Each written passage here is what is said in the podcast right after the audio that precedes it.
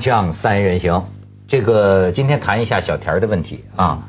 这个很多时候啊，我都觉得跟我讲话是吧，好像不是在跟我讲话，是吧？吃个饭什么的哈，你都是他他看着看着跟你吃饭的人呢，还是看着我已经很注意了吧？哎，他算是年轻人，你知道吗？他身上体现出这种这种，我给你看一组照片，今天咱们就可以谈谈这个。我的朋友发给我。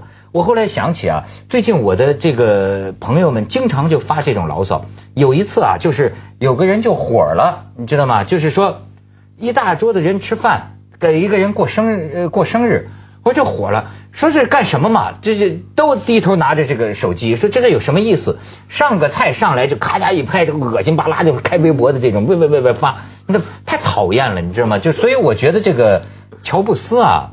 我早就说过，你们那么崇拜他，我认为这个人呐是是一，他也是个魔鬼，他也是个魔，你知道吗？他就说他这非一佛一魔的这么一个人，也可能是魔，他带来了什么改变？对对，好，我们来看看这组改变啊！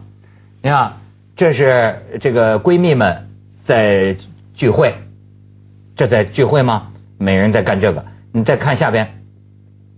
这是朋友们在吃饭，这是在跟谁吃饭？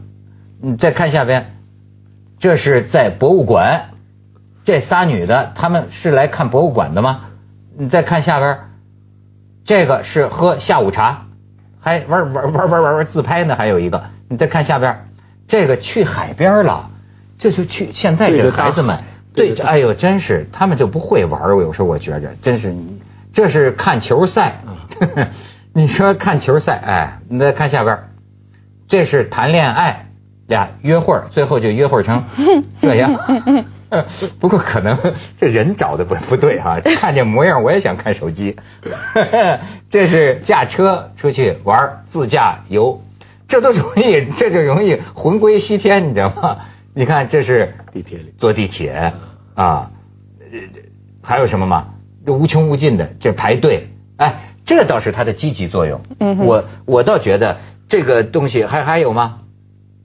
爱爱因斯坦说：“我担心有一天科技充斥人间时，世界将仅剩下白痴的一代。”嗯，小田，你反省一下吗？我为什么要反省？我不知道爱因斯坦他是在什么情况下说的那句话，但是我觉得 somehow 我能够理解为什么爱因斯坦会说这个话。你要知道，爱因斯坦啊。他生活的那个年代啊，他经历了两次世界大战，对，而且他是亲眼见到了那个原子弹，当然不是这个亲亲眼啊，原子弹炸在那个长岛和那个广岛和长崎，发明都跟他有关。对呀，他的这个一等于 m 乘以 c 的平方嘛，直接是最后这个为原子弹的产生做出了积极的贡献。他后来就自己忏悔，他说早知道我不要去提醒美国生产原子弹。嗯，所以说他他穷其一生在思考这个科技的道德问题。所以说他会提这样一个命题，这是他说的嘛？我不知道这个第三次世界大战是用什么武器打的，但我知道第四次世界大战肯定是用棍子和石头啊。对，爱因斯坦。对，而且还有爱因斯坦，我们咱们要说，爱因斯坦他不是一般人，他是一个天才，和我们不一样的。为什么要说爱因斯坦？他是可以说啊，这个近代以来所有的科学家里边最聪明的。为什么？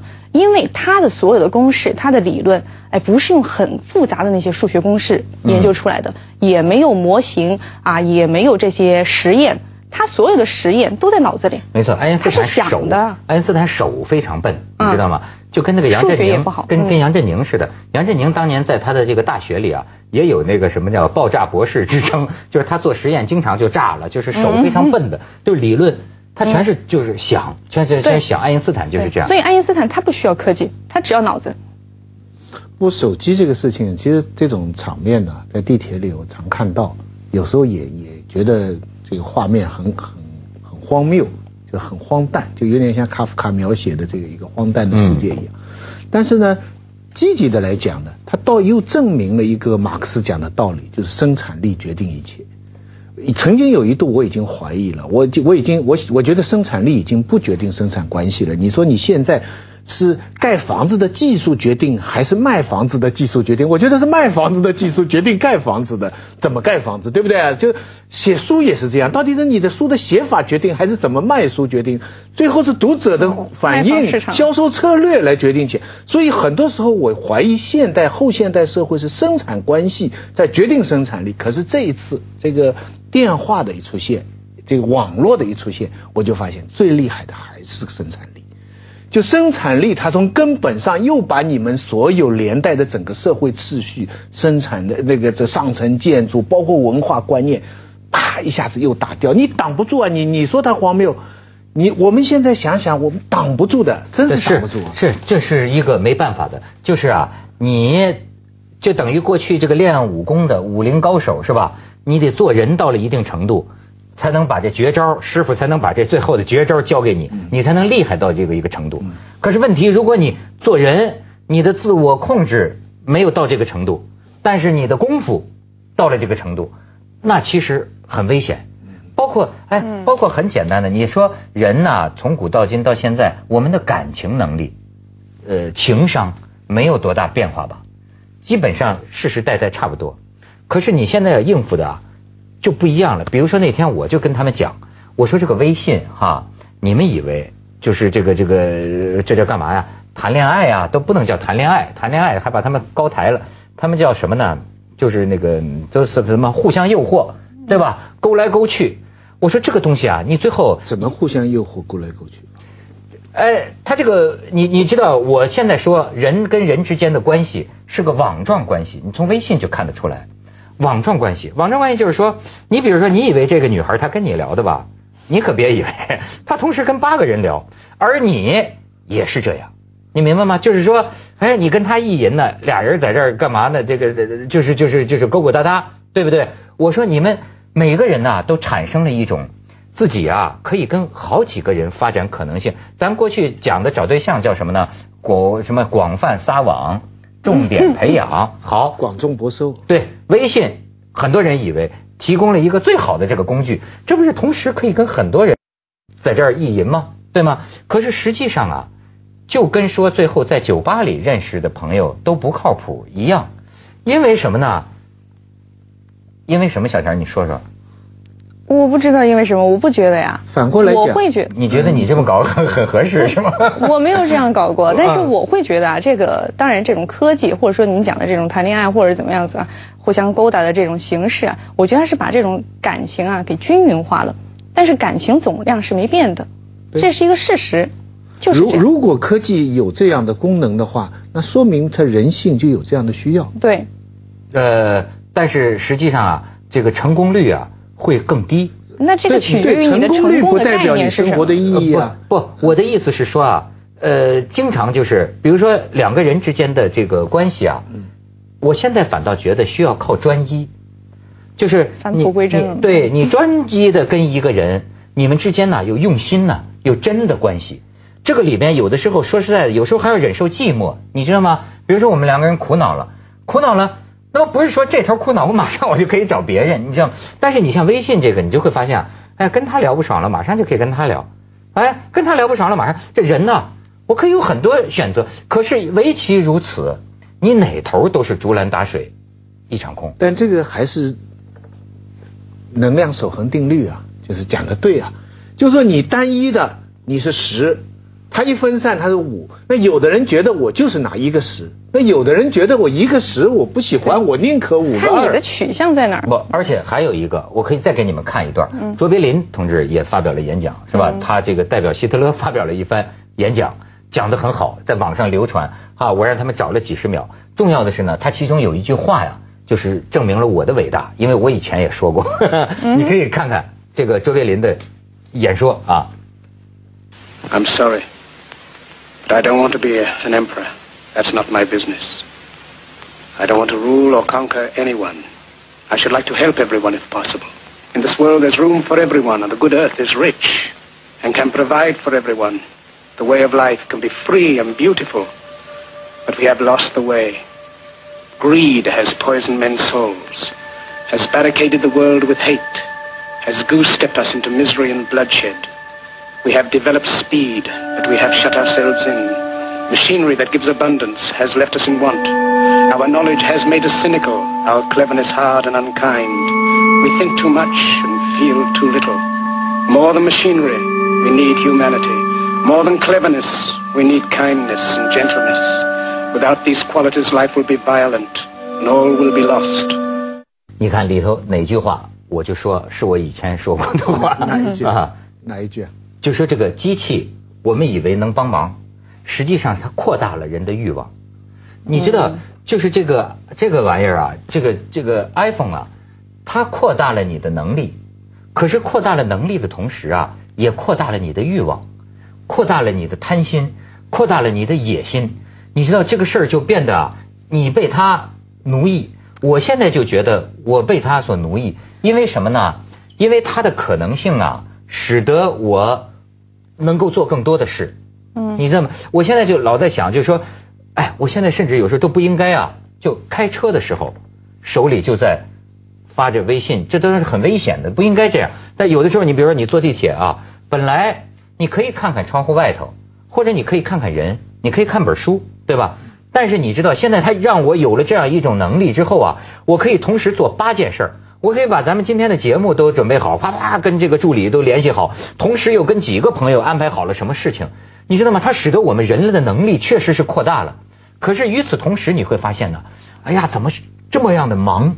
你知道吗？你这个完全的没有没有空间，实际上是你自己，你知道吗？这这就是机器扩大了你的能，你你能干一百件事儿，确实是，但是问题在于，你的人本身是有限的。望扩大了，但道德规范并没有同时的解开。我从手机哈，我联想到这个以前这个日记九种，郁达夫写过一个很有名的日记九种。他在几天的日记里边写了他的太太寄给他一件袍子，他发狂的爱上了王映霞，他徐志摩安排他跟他的表妹，就徐志摩的表妹见面，有点相亲性质。他晚上很痛苦，跑到四马路去找了一个这个性工作者，但没做什么，就是抽鸦片。然后他又见了个日本作家佐藤春夫，他又起草了一篇文章，革命无产阶级革命文学。在那个时代，一个人他可以把这么多很复杂的事情写出来，作为日记发表，嗯社会照样宽容他。今天如果哪一个人把自己这样的一个生活，这个多侧面的生活写出来的话，他是教授他就完蛋，他是政治家他就是死路一条，他是明星他是绯闻，他是老百姓也要被人抓起来。嗯因此，现在我们怎么办？只能靠手机。现在我们同样在做这些事情，最知心的就是手机。嗯嗯嗯，每个人现在每个人，我告诉你，最认识你自己的，不是你单位里的老板，不是你一天天见面的同事或者多年不见的朋友，甚至不是跟你一起上床的情人跟家里的人。嗯他们都有不知道你生活中的不动的东西，不知道的东西，你所有的东西都在这里。用恩格斯的一句话就是说，人的性格就是社会关系的总和。现在手机做了我们每个人的社会关系的总和，像一个很可怕对但是又是一个必然的趋势。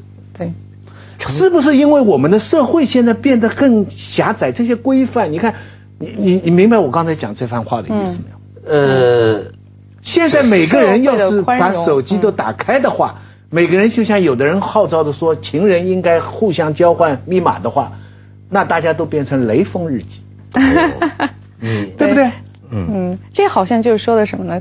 那个科技啊，应该说它是这个，它是具备这个工具理性的，但是它有没有价值理性，它有没有道德理性，这个完全取决于这个用科技的人。对人，还是而你这个人性人呢，你这个人呢，你这个修行啊，还没把自己修炼到一个程度，就你能够对管理他、驾驭他的程度。相反，那就是毒品，你这 完全是上瘾的。你比如说，这些个宾客坐在一桌吃饭，嗯难道他不知道吗？他应该把手机收起来吗？哎，我认为以后咱们可以推广这种教养。嗯你跟人吃饭，你这是不礼貌的，对吗？但是你看怎么忍得住？怎么忍得住？我讲我我我讲个相反的例子，我最讨厌麦当劳。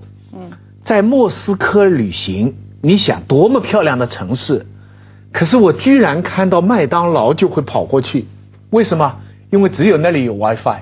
是你几天旅行没 WiFi 的时候，你一旦有 WiFi 的时候，你就跟你原来这个世界接通了。嗯所以我平常我很看不起这种，但是那个时候我发现大家坐在这个这个这个麦当劳，他就用这么一个东西来吸引。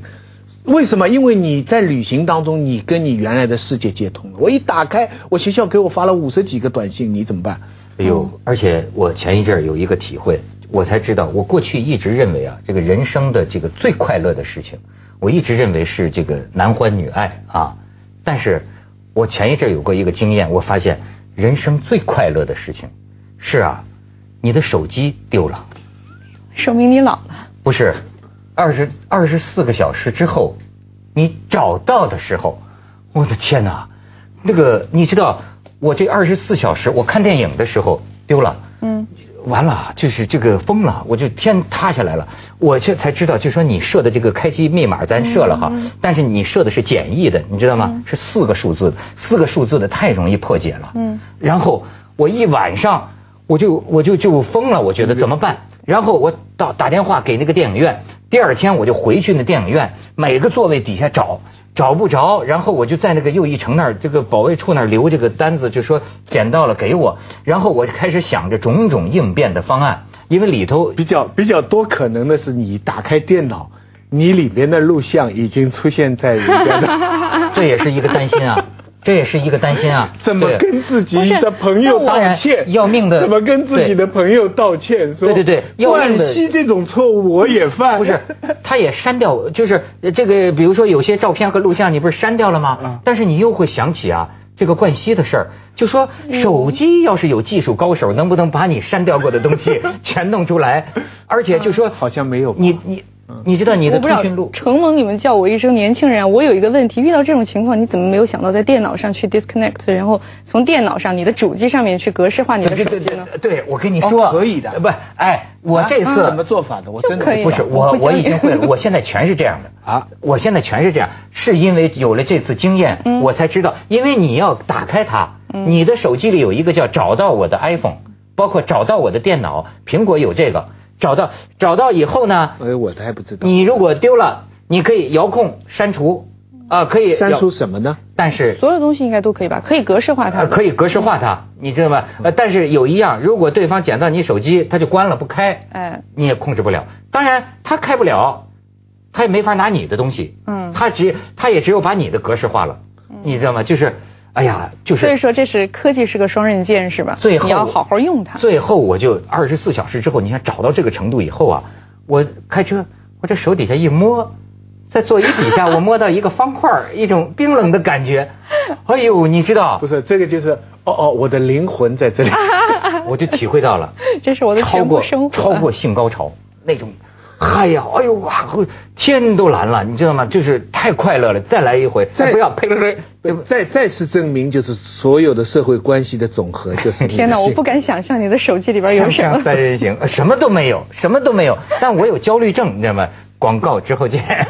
人生最大的快乐不是失去，而是失而复得。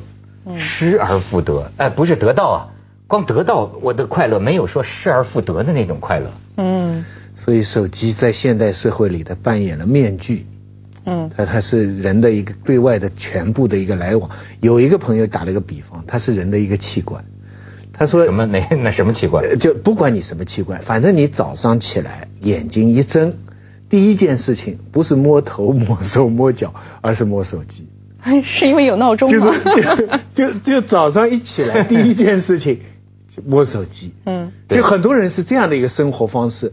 所以这个真是回回过头来想，我今天在听你们二位谈这个问题之前，我真的没有太多的考虑过。我我觉得好像这一切都很自然，或者我觉得我们是不是可以想，以前在这个工业革命的时候，工业革命之初，是不是也有很多人惶惶然觉得不可以接受啊？也有人称这个火车是魔鬼，对吧？但是好像你时过境迁，一切都很自然呢，就是我们生活的一部分，这是我们的社会。呃。时过境迁呐，人类发生了一个不是说不管，人类发生了一个纠错。嗯，比如说英国工业革命，嗯，那个时候是惶惶不可终日，觉得污染成这个样子。但是后来啊，你觉悟到这一点很好，嗯，英国就采取了措施，对吧？比如说泰晤士河那个污染，我那天看到，就英国一下子就上百座污水处理厂，然后用了一百年的时间，把泰晤士河变成了今天这样的水质。嗯，就说。呃不，我们不是说这个，我我所以我觉得我们觉悟到这个好，嗯，觉悟到这个去推然后广然后饭桌上不要用手机。对，不是或者然后我们有新的进步呃，然后我们的整个人类的社会秩序就会做出一些调整。对比方说在日本啊在日嗯本开学术会议。所有手机都是关掉的，嗯。没有人在学术会议期间去听一个手机跑出去或者怎么样，这个是一个非常不礼貌的。对。比方说现在我们也可以提倡吃饭饭桌上大家不我觉得可以要再用手提倡机，对对不对？对。还有一条这个非常尖锐的挑战，这手机电影也拍了，就是你家人中间手机是不是你的私隐的一部分？是。就是你亲爱的人之间，是不是你可以看对方的不能看应该有这种默契的吧？是这这个这个是嗯。也是对我们的道德秩序的一个挑战，就好像你说手机是你的器官的话哎嗯。包括父母对小孩尤其是未成年小孩儿都不能看那你这个这个李双江可不可以看他这个李天一的手机？等等之之之类的这样的？他那个看了可能会好点儿。你看，你看，所以他会引出很多很多的道德问题。很多人到时候会讲，我们完全心连心啊，我们所以啊大家百分之百的忠诚啊。你你而且你不看，你看接着下来为您播出《西安楼冠文明启示录》。我还是不会看的。那我看看你的。行。